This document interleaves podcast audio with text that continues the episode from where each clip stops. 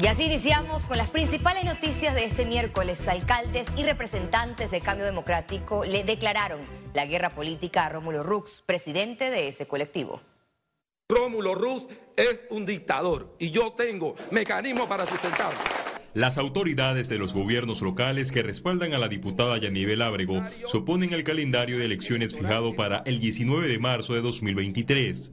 Esta fecha excede ampliamente el límite del tiempo en la que deben renovarse, según dispuesto en el Tribunal Electoral, los convencionales del cambio democrático, ya que el periodo de los actuales vence en el mes de enero de 2023. También denunciaron que Rux y los directivos del CD están cometiendo ilegalidades que dividen el partido. Los recientes anuncios de postulaciones de dedo desconociendo los liderazgos probados y los genuinos simpatía de nuestras bases, son muestra de arbitrariedades.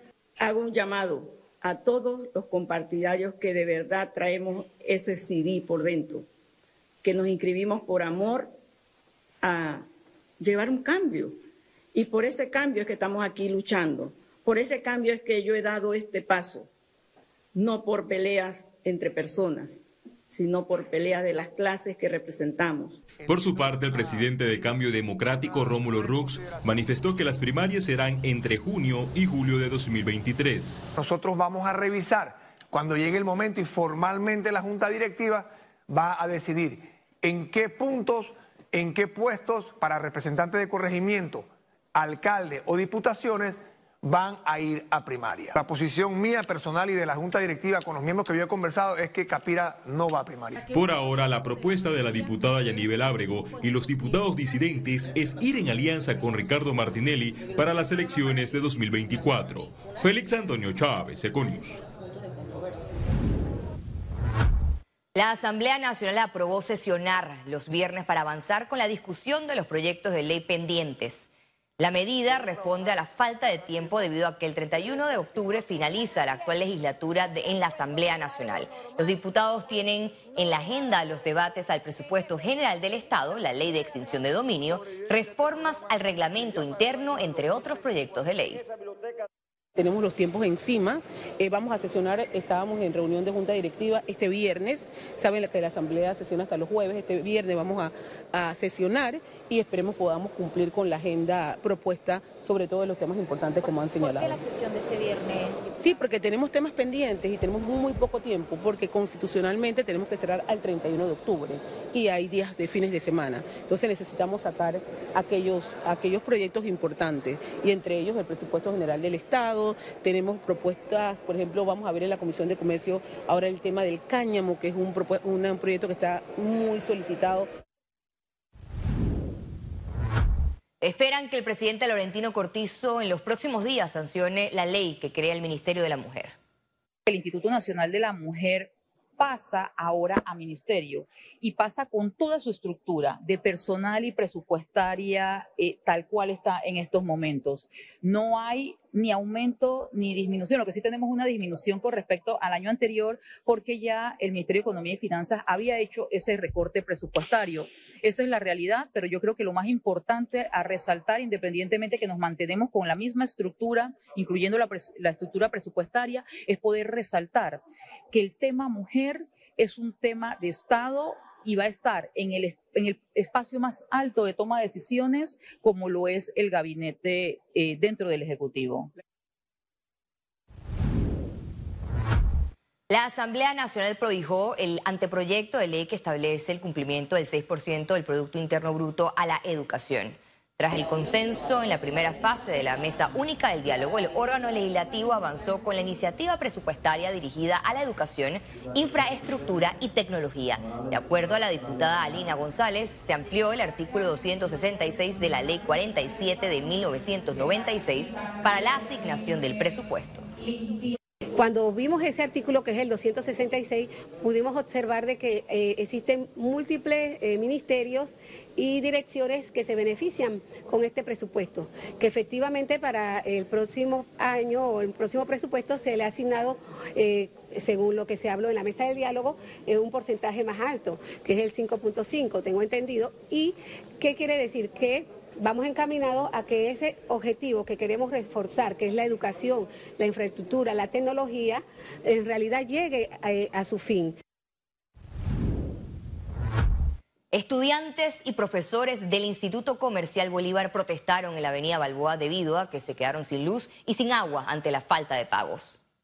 La ministra de Educación Maruja Gordadi Villalobos, la directora regional y la gobernadora llegaron al Instituto Comercial Bolívar para hablar con la comunidad educativa con el objetivo de resolver la construcción de este plantel y otros asuntos inherentes al local que usan los alumnos para recibir sus clases. Todo el tema vinculado con la contratación del PH se está manejando desde la Dirección de Administración de Meduca. Legal, habían unos temas pendientes que los vamos a, ver con ellos. Eh, sin embargo, eh, ya hablamos con el contratista, digo, con el dueño del PH para que eso sea liberado hoy. Ellos sí están preocupados porque no han visto la demolición del antiguo edificio donde estaba albergada la escuela, tanto esta como República de Venezuela, y le explicamos que obviamente con un sacrificio muy grande en medio de toda una situación fiscal, identificamos el dinero. Con la llegada de cruceros se espera dinamizar la economía de la provincia de Colón por medio del turismo tradicional. Informe especial con Félix Antonio Chávez. La provincia de Colón se prepara para recibir a los turistas en la temporada de cruceros. Esta sería una de las principales inyecciones a la economía local luego de la crisis por la pandemia. En este informe especial conoceremos algunos sitios estratégicos. La costa atlántica celebra una de las fechas más importantes en cuanto a reactivación económica. Desde este invierno hasta el próximo año, distintas compañías internacionales de cruceros llegarán a Colón. Cada embarcación turística tendrá una capacidad de hasta 4.000 personas. Por mes se espera la visita de 8.000 turistas. Si cada uno de esos turistas gasta tan siquiera 100 a 150 dólares, va a impactar directamente nuestra economía con 800 mil dólares cada mes. Las artesanas provenientes de Cunayala incluso preparan sus emprendimientos con ofertas al público. Le encantan. Mire que ellos son, para ellos, para ellos son como una cultura hermosa de lo que no ven en sus países. Para ellos son como algo exótico. Los propietarios de restaurantes que la pasaron difícil por los cierres en pandemia tienen esperanzas de cautivar a los turistas con su fina gastronomía. Hoy en el día de hoy estamos presentando un delicioso pulpo guisado en salsa de coco el cual es muy gustado por las personas que vienen a visitarnos. Al hablar de Colón hay que mencionar a su gente, el histórico casco antiguo, el puerto natural de Portobelo, sus emblemáticas catedrales, el Cristo Negro, la zona libre y sus puertos. Ahora en esta época que se acercan las fiestas patrias, estamos entrando en la temporada de crucero y próximamente el verano, los turistas se acercan mucho a nuestras playas del Caribe, de agua cristalina, arena blanca. La provincia de Colón también tiene para ofrecerles a los turistas el Castillo de San Lorenzo, ubicado en la entrada del río Chagres. En el año 1980 fue declarado por la UNESCO como Patrimonio de la Humanidad. Estas fortificaciones de la costa del Caribe de Panamá formaban parte del bloque defensivo para el comercio de la corona española en los siglos XVII y XVIII con la aduana de Portobelo, con el castillo de San Lorenzo y con los demás atractivos que ofrece Colón, sin duda esos turistas van a apreciar eh, no solamente una provincia rica en historia, sino también una provincia rica en sus activos culturales. Es una de las provincias más interesantes porque em, reúne eh, una cultura única, la cultura Congo, que no existe en otros rincones del país. El sector terciario de la economía es uno de los principales motores en la costa atlántica. Aquí destacan el turismo, el movimiento de carga y la zona libre de Colón. La provincia de Colón es la segunda que más aporta al Producto Interno Bruto en Panamá. Hasta aquí el informe especial. Economía. El presidente de la República, Laurentino Cortizo, autorizó la recarga del vale digital a partir de este jueves. La nueva transferencia del vale digital beneficiará a 232.532 panameños que cumplieron con la corresponsabilidad como medida a las familias afectadas por la pandemia.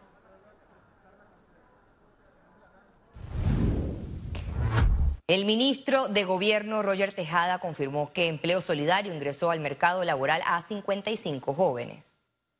Te puedo decir felizmente que previo a nuestra salida al Ministerio de Trabajo, gracias a los esfuerzos de la ministra y a todo el equipo y al director de empleo, Alfredo Mitre, se lograron en ese momento, en un mes, 55 inserciones bajo empleo solidario. Obviamente está empezando, pero en un mes lograr 55 jóvenes ya eh, para insertar eh, la primera empresa, una empresa de confecciones de ropa, que agarró 15 jóvenes. Hub Humanitario de Panamá trabaja en alianza con Dubái para mejor respuestas a emergencias internacionales.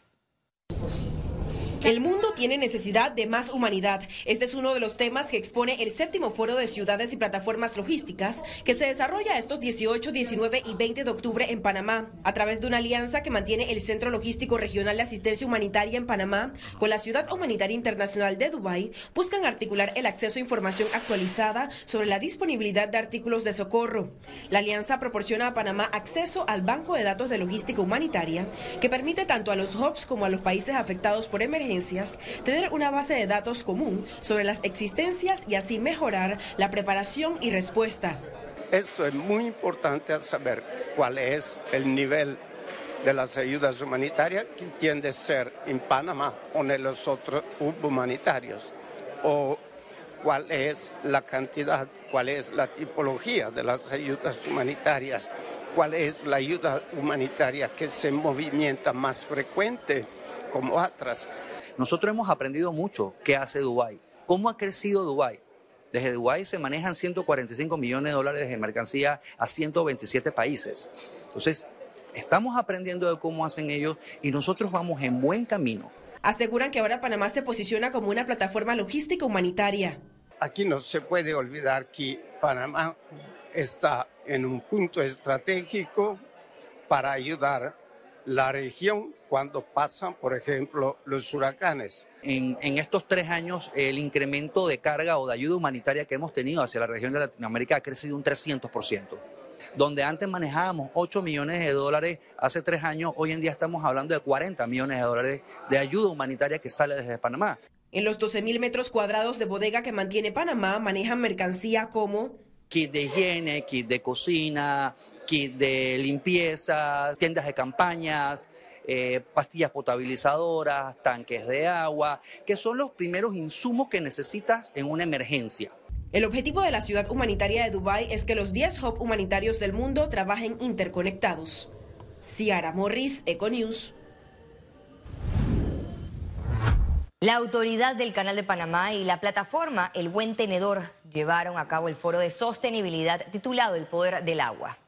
En la actividad participaron productores agrícolas y representantes del sector gastronómico nacional para hablar del agua y su vinculación con el bienestar humano, la producción agrícola y la gastronomía. El Canal de Panamá enfoca sus esfuerzos en la protección de la cuenca, la protección del recurso, eh, lo que es la sostenibilidad para poder garantizar y eh, agua en cantidad y calidad suficiente para la población y para la sostenibilidad del negocio.